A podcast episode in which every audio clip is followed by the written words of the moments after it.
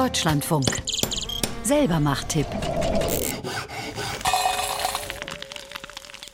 Der Februar ist in diesem Jahr schon fast ein Frühlingsmonat. In Deutschland werden Temperaturen bis zu 19 Grad verzeichnet. Die Klimaerwärmung verschiebt die Jahreszeiten. Für Gärtnerinnen und Gärtner ist das aber auch eine Chance, das erste Gemüse vorzuziehen. Das Fensterbrett ist dafür ein geeigneter Ort, sagt unser Selbermach. Tippautor Moritz Metz in Berlin.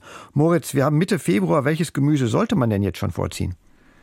Man kann jetzt schon anfangen mit Chilis und Paprika. Die haben eine lange Keimdauer und werden sonst im Spätsommer nicht richtig fertig. Aber auch Sellerie, Lauch, Aubergine kann man jetzt schon im Mitte Februar loslegen.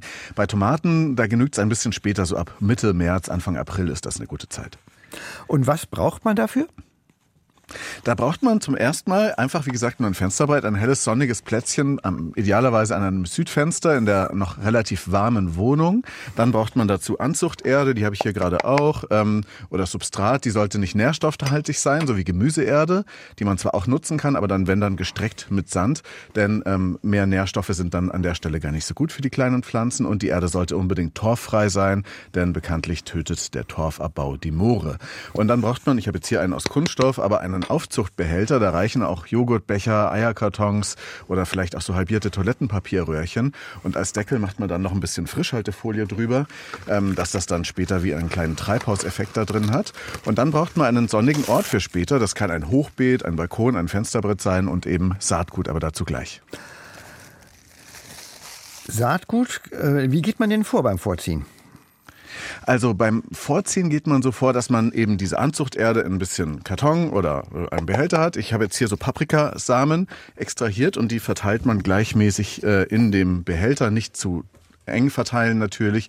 Und dann drückt man die ungefähr einen Zentimeter tief in die Erde und macht noch ein bisschen mehr Erde drüber. Tomaten macht man nicht ganz so tief in diese Erde rein und dann sprüht man mit einer Sprühflasche beispielsweise, hier habe ich auch eine, ein bisschen Wasser drauf ähm, und deckt das dann ab mit einer Folie. Und dann geht's eben ab auf die helle und warme Fensterbank. Ähm, es braucht genügend Licht, aber sollte auch nicht prall sonnig sein. Paprikas oder Chilis, die wollen gerne 25 Grad haben, Tomaten ein paar Grad weniger. Und dann sollte man halt die Erde feucht halten, aber nicht zu nass. Also jeden Tag nochmal ein bisschen nachfeuchten. Und wenn die Folie drüber ist, dann ist das auch ähm, dann bleibt die Feuchtigkeit halbwegs dort. Es soll auch kein Schimmel entstehen, deswegen nimmt man die Folie auch tagsüber ab und zu mal ab. Ähm, nach ein, zwei Wochen sollten dann die ersten Blättchen sprießen bei den Tomaten. Bei Paprika dauert es vielleicht ein bis drei Wochen und dann kann die Abdeckung aber auch schon weg. Dann reichen auch der Tomate später ein bisschen kühlere Temperaturen, um die 15 Grad. Und nach drei bis vier Wochen wird dann vereinzelt. Also jede Pflanze kommt in ein eigenes Töpfchen und erst so Mitte, Ende Mai können die Pflanzen dann raus an die frische Luft, wenn kein Frost mehr droht. Saatgut kann man ja kaufen, aber kann man auch Saatgut aus äh, gekauften Paprikas aus dem Supermarkt oder von Saatgut von Tomaten nutzen? Also ich probiere das, muss aber vorweg sagen, aufgrund meiner Recherchen, klares, ein klares Jein. Ähm, man kann aus sogenannten F1-Paprikas aus dem Supermarkt neue Früchte ziehen. Ähm, da trocknet man dann eben die Samen für fünf Tage auf einem Küchentisch und äh, auf einem Küchentuch und viele legen sie dann nochmal vor dem Einpflanzen in Wasser oder sogar Kamillentee ein. Aber dieses F1, das steht halt für Hybridzüchtungen und solche Pflanzen haben viele Vorteile für den industriellen Anbau gegen Faulheit oder gegen Schädlinge. Sie sind auch berechenbarer, weil die immer gleich äh, reagieren auf der Erde und wachsen aber sie sind halt nicht samenfest. Das heißt, ähm, daraus kann man nicht unbedingt wieder neue Pflanzen ziehen.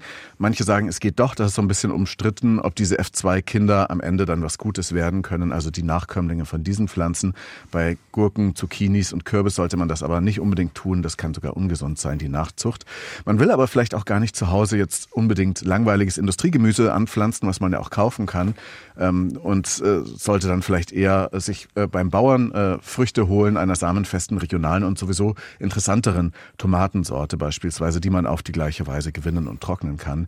Es gibt auch noch einen anderen Grund. Diese Saatgutspendefrüchte sollten immer vollreif sein.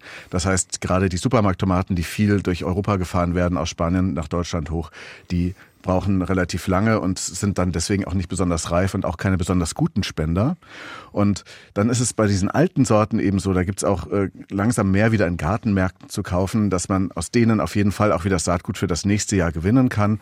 Und ähm, am einfachsten für AnfängerInnen und äh, auch für Balkonlagen sind sogenannte Wildtomaten. Wenn wir jetzt von Tomaten sprechen, Buschtomaten sind eher so kleinere Cocktailtomaten, die sind deutlich niedriger und auch eben unkomplizierter, weil beispielsweise wenn es drauf regnet. Ich habe da mal vor ein paar Jahren die beliebte Sorte rote Murmel ausprobiert und es gibt eine andere Sorte, die heißt San Viva. Die ist auch interessant, weil das ist eine Open Source Tomate.